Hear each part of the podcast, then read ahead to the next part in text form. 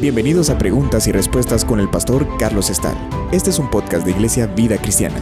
Puedes enviar tus preguntas al correo preguntasbiblicas@vidacristiana.org.gt. Nos han hecho una pregunta en conexión con Isaías 26, verso 19, y la pregunta es, ¿quiénes son estos moradores del polvo que se mencionan acá?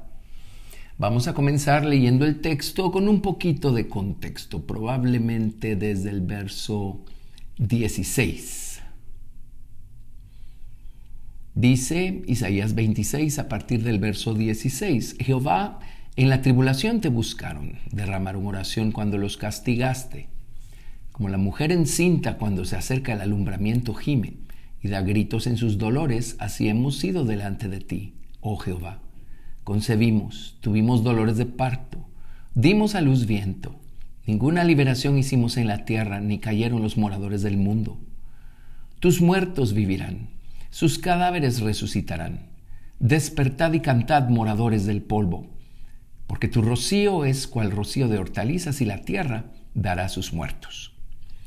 Los moradores del polvo acá se refiere a la gente que ha muerto hagamos un poquito de, memoria y de historia con esto. Ahora, moradores del polvo.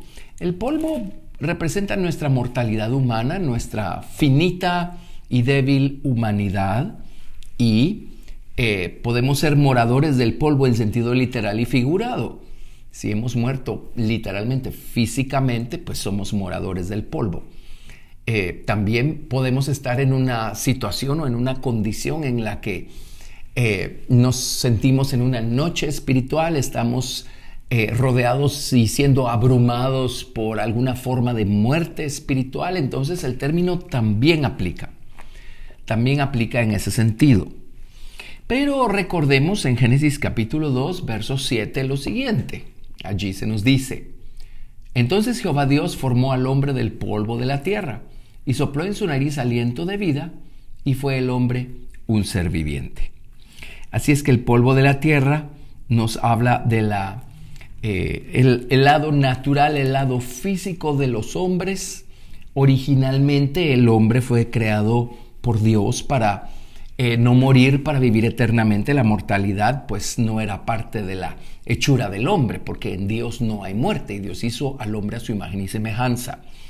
Pero la muerte entró precisamente cuando la serpiente logró eh, hallar su camino adentro, primero de la mujer y después del hombre, y corromperlo y llenarlos de muerte, muerte moral, muerte espiritual y muerte física. Así es que la, muerte entró al mundo por un solo hombre, ¿verdad? Y este es uh, Adán, y a Adán entró la muerte por medio de la serpiente.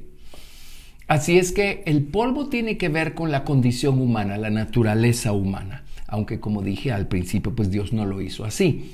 Pero en Génesis 3:19 dice, después que el hombre pecó, dice, con el sudor de tu rostro comerás el pan hasta que vuelvas a la tierra, porque de ella fuiste tomado, pues polvo eres y al polvo volverás. Así es que aquí tenemos pues el hecho de que el hombre, pues su lado, su lado humano, natural, físico, fue hecho del polvo. Entonces pues los moradores del polvo, ¿verdad? Hay algunas citas eh, en donde se utilizan eh, eh, frases similares. Una de estas está en Job. Job es uno de los libros en la Biblia que más menciona la palabra polvo. ¿Por qué? Pues esa es la condición de Job. Job a través de todas las aflicciones que soportó, no pudo evadir el hecho de ser polvo. Y todas estas cosas, las pruebas y todo todo aquello que se nos sale del control nos recuerda nuestra debilidad humana, nuestra, nuestras flaquezas humanas. Nos recuerda que somos polvo. Eh, tenemos al Señor y seremos seres espirituales en ese lado de la balanza, pero en el otro lado de la balanza somos seres muy materiales y somos polvo y el día pues que eh, morimos, el polvo vuelve al polvo, ¿verdad? Así es que eh, Job continuamente está recordándonos eso y él, él continuamente estuvo recordándose de ese hecho. Les voy a leer algunas citas de Job en relación al polvo. Job 4, verso del 17 al 19 dice, ¿Será el hombre más justo que Dios? ¿Será el varón más limpio que el que lo hizo? He aquí en sus siervos no confía y notó necedad en sus ángeles. Cuánto más los que habitan en casas de barro, cuyos cimientos están en el polvo y que serán quebrantados por la polilla. Qué descripción del ser humano, ¿verdad? Habitan casas de barro, sus cimientos están en el polvo. Así es que el, diablo logró encumbrar el orgullo del hombre a tal grado que el hombre llegó a creerse un Dios. Y hasta la fecha hay un lado en el hombre que se cree Dios y por eso nos enojamos tanto cuando eh, las circunstancias y los hechos y las demás personas nos ayudan a recordarnos que no somos Dios. No tenemos el control de nada, no tenemos el, dominio, el gobierno de nada.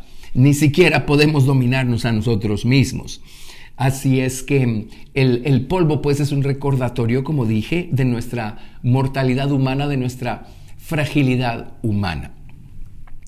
Más adelante en Job capítulo 7, verso, a partir del verso 17, leemos lo siguiente. ¿Qué es el hombre para que lo engrandezcas y para que pongas sobre él tu corazón? Y lo visites todas las mañanas y todos los momentos lo pruebes. ¿Hasta cuándo no apartarás de mí tu mirada y no me soltarás siquiera hasta que trague mi saliva?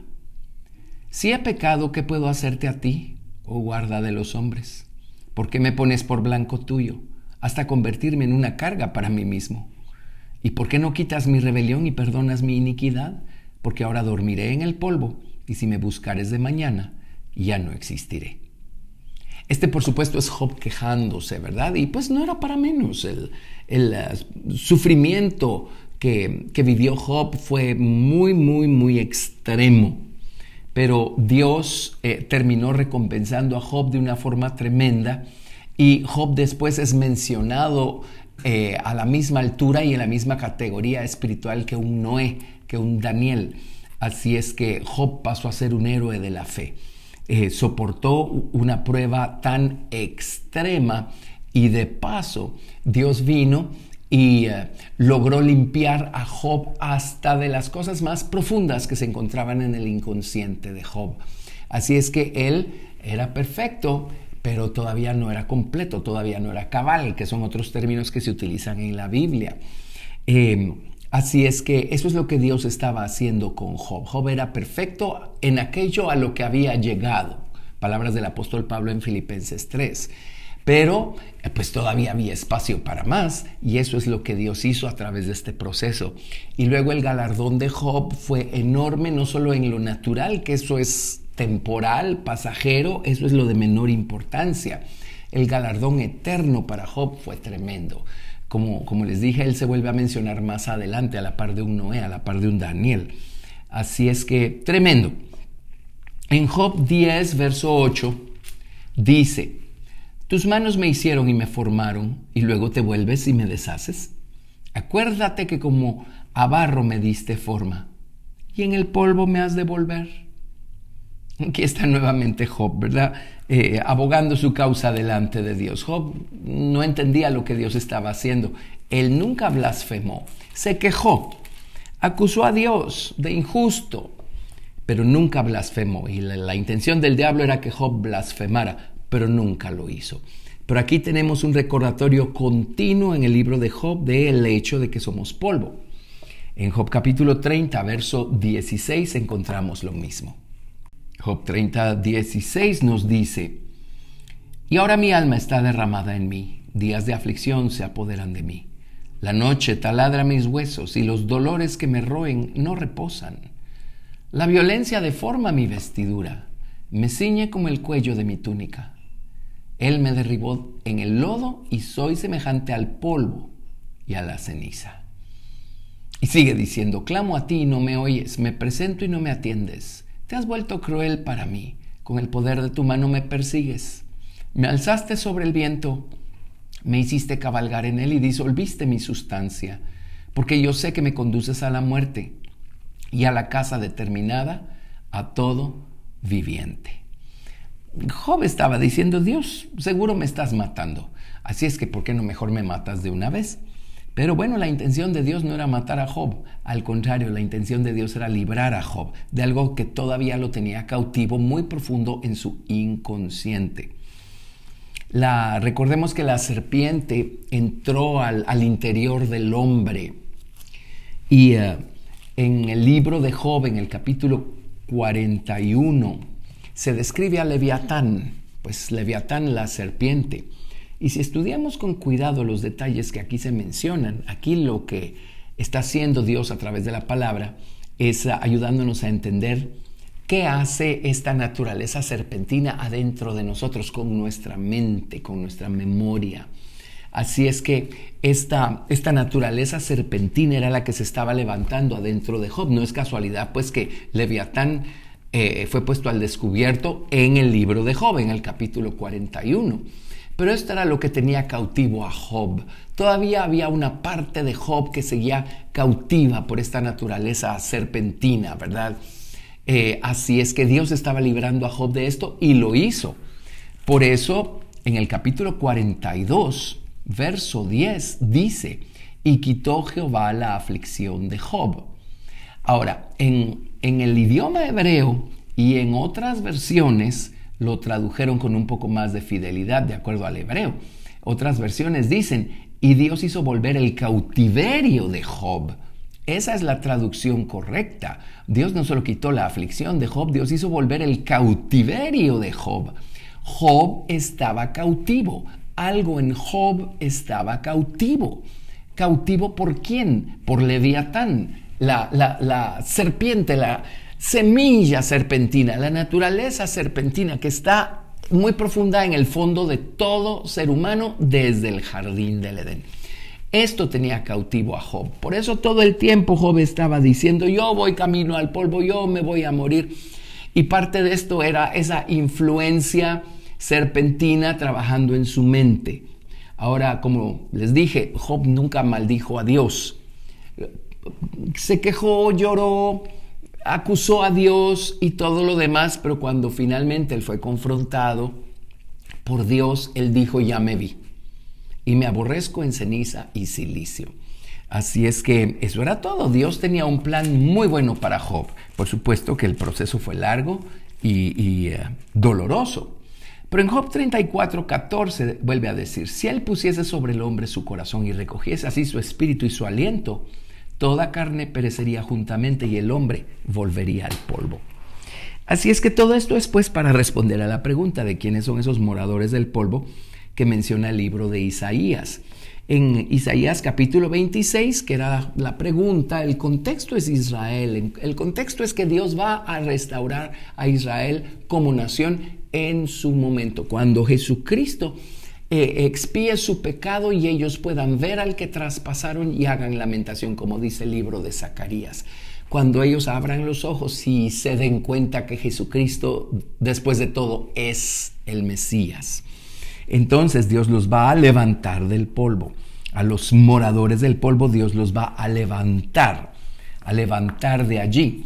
Por eso les vuelvo a leer Isaías 26, versículo 19.